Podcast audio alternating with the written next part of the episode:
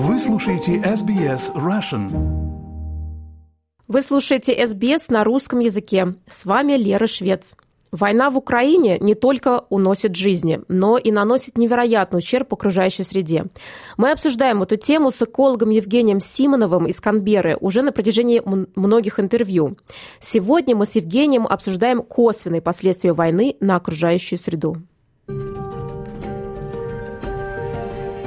Косвенные последствия сейчас уже ощущаются по всему миру. Война оказалась крупномасштабной, прямо привязанной к ключевым экономическим нервам, на которых, так сказать, держится международная торговля, и прямо привязанная к ключевым политическим процессам в международных организациях. В связи с этим мне даже сложно подумать, какая конкретно область избежала влияния.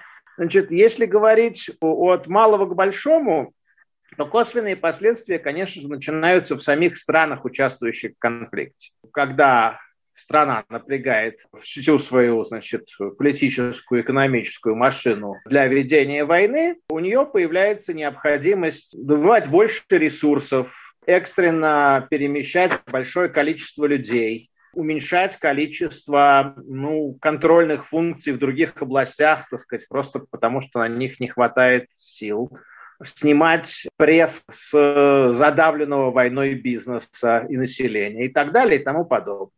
В связи с этим, если начинать с самой Украины, то с начала войны было отменено проведение полномасштабной экологической экспертизы, то есть оценки воздействия на окружающую среду были редуцированы механизмы общественного участия в принятии этих решений, были засекречены полные материалы оценок воздействия на окружающую среду, так как они содержали довольно много деталей, расположений, например, объектов инфраструктуры и промышленности, которые сейчас бомбит Россия. То есть как бы это понятная мера, но тем не менее эта мера которая существенно снижает контроль за воздействиями прошлых и э, сегодня реализуемых проектов. Одновременно с этим были сняты запреты или даны дополнительные разрешения на использование тех или иных ресурсов. Например, на распашку последних степей. Дело в том, что именно в Украине, хотя она страна аграрная, осталось чуть ли не большинство европейских неуничтоженных еще не раз, никогда не пахавшихся степных участков. Их использование сейчас значительно упрощено в связи с необходимостью занимать перемещенных сельскохозяйственных работников, которые ушли со своих оккупированных земель, но что-то должны делать, производить и так далее.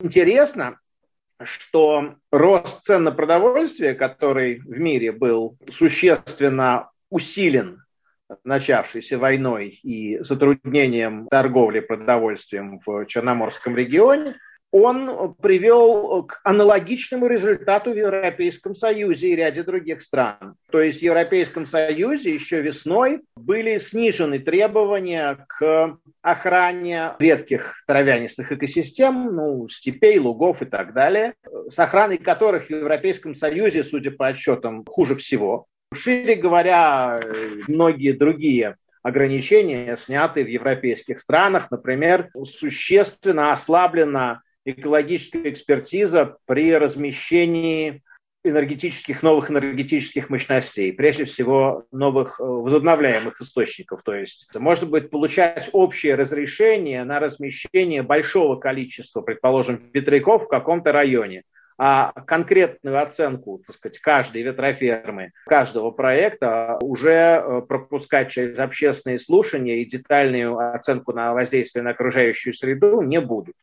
Э, у этого есть определенные плюсы, потому что э, стратегическая оценка всегда полезна, но есть очень большие минусы. А главное, есть большое сомнение, что стратегическая оценка э, будет сделана не в ППХ и будет снабжена достаточными механизмами общественного участия.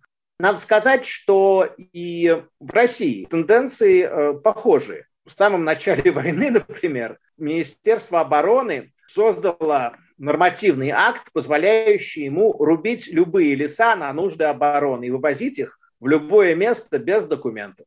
Правда, это был проект, который так никогда и не был утвержден, потому что мы вовремя увидели его на государственном портале проектов нормативных актов и ну, издевались над ним, только ленивый над этим не издевался, написали массу веселых рецензий, так сказать, с разными предположениями, что собираются делать уважаемые генералы с лесом. Ну, в частности, в Древней Руси э, была такая оборонная техника, как строительство засек когда навстречу врагу рубился густой лес, и враг не мог по стволам перейти.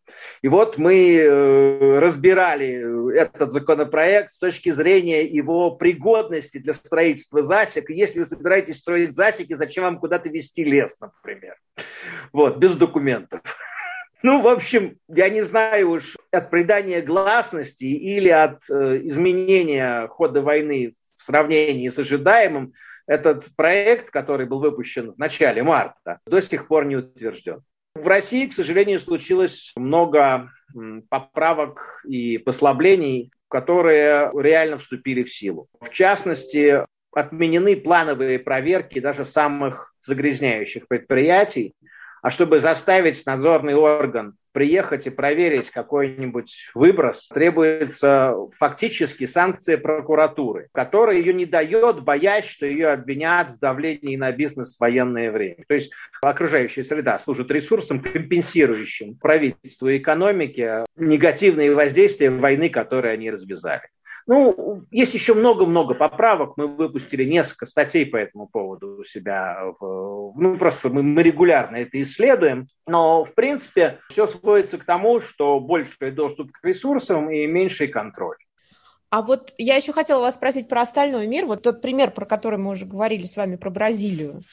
Могли бы вы его еще раз проговорить, как, мне кажется, очень хороший пример очень ранний был пример как раз про панику. Он вот как раз был, так сказать, классический про панику и ее использование в корыстных интересах конкретных политических и экономических кругов. В тот момент, когда была наибольшая степень неопределенности, санкции только-только вводились в марте месяце.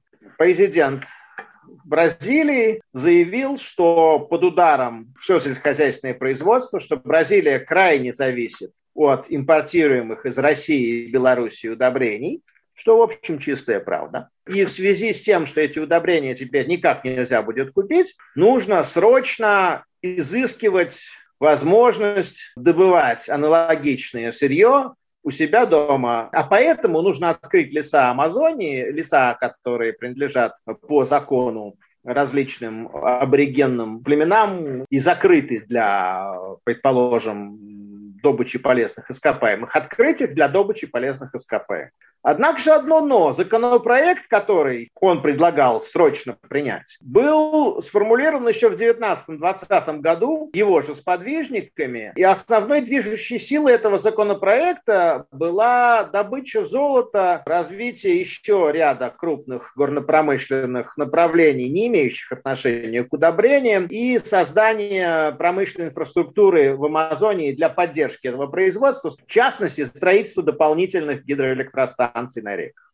И это все в 2020 году уже было в Конституционном суде принято неконституционным, так сказать, не соответствующим базовым э, законам страны и было сложено на полку в связи с э, полной непригодностью этого законопроекта с точки зрения бразильских законов и устремлений бразильского общества. Были большие демонстрации против этого тогда. И сейчас Война была просто использована, чтобы вытащить на божий свет опять э, эти предложения и их протолкнуть. Впрочем, так происходит 90% случаев. То есть война принципиально очень мало нового дала. Она просто усилила определенные негативные тенденции и позволила вынуть из загашников так сказать, э, худшие заготовки, которые э, и самые затаенные намерения корпораций, которые у них были.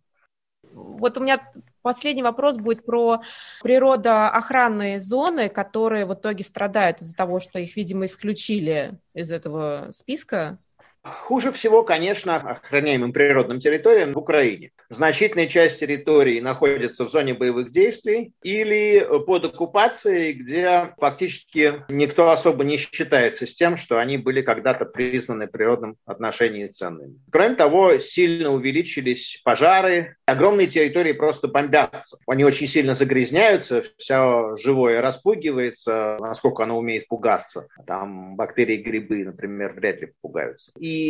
Как это дальше в мирное время управлять, это большой вопрос, потому что туда еще много лет никто не сунется. Природные территории будет очень сложно разминировать. То есть в основном они будут разминироваться за счет того, что будет пробегать разная более крупная живность и подрываться.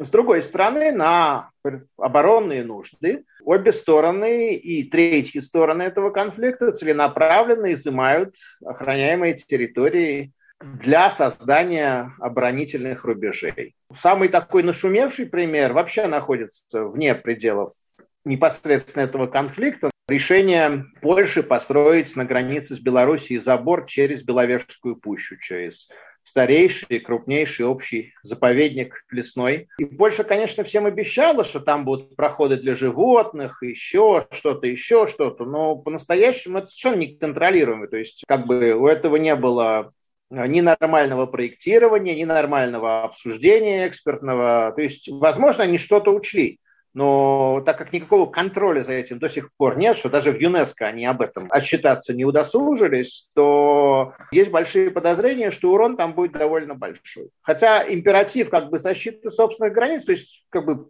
Мотивы их понять можно, но исполнение было крайне паршивое. А учитывая, что дурной пример заразителен, теперь таким заборостроением занимаются э, все по всему периметру э, России и Белоруссии. И заданная модель о том, что это у нас вопросы обороны, и мы не будем с вами обсуждать детали, она очень вредная и вполне возможно очень заразная. Но вообще это большая проблема, потому что в условиях чрезвычайщины очень легко задвинуть, ну, как мы только что говорили, так сказать, забыть о всех остальных аспектах.